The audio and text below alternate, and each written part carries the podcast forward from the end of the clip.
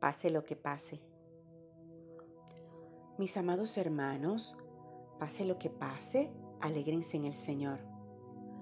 Nunca me canso de decirles estas cosas y lo hago para proteger su fe. Filipenses 3.1 Pase lo que pase es un término muy amplio que da altas posibilidades a que las cosas no salgan bien.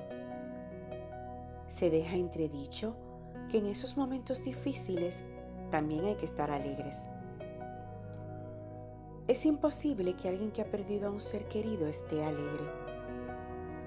Todos los que hemos vivido esos momentos sabemos que reír no es una opción cuando el corazón llora desconsoladamente.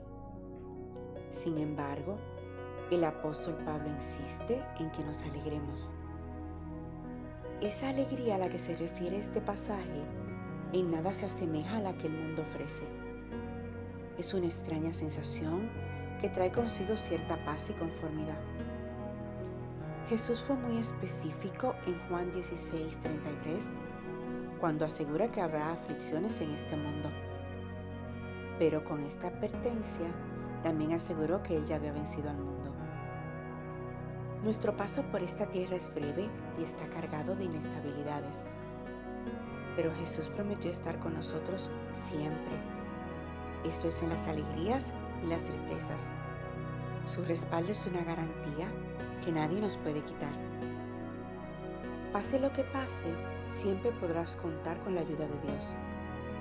Es su misma presencia la que sanará tu corazón y lo irá llenando poco a poco de paz.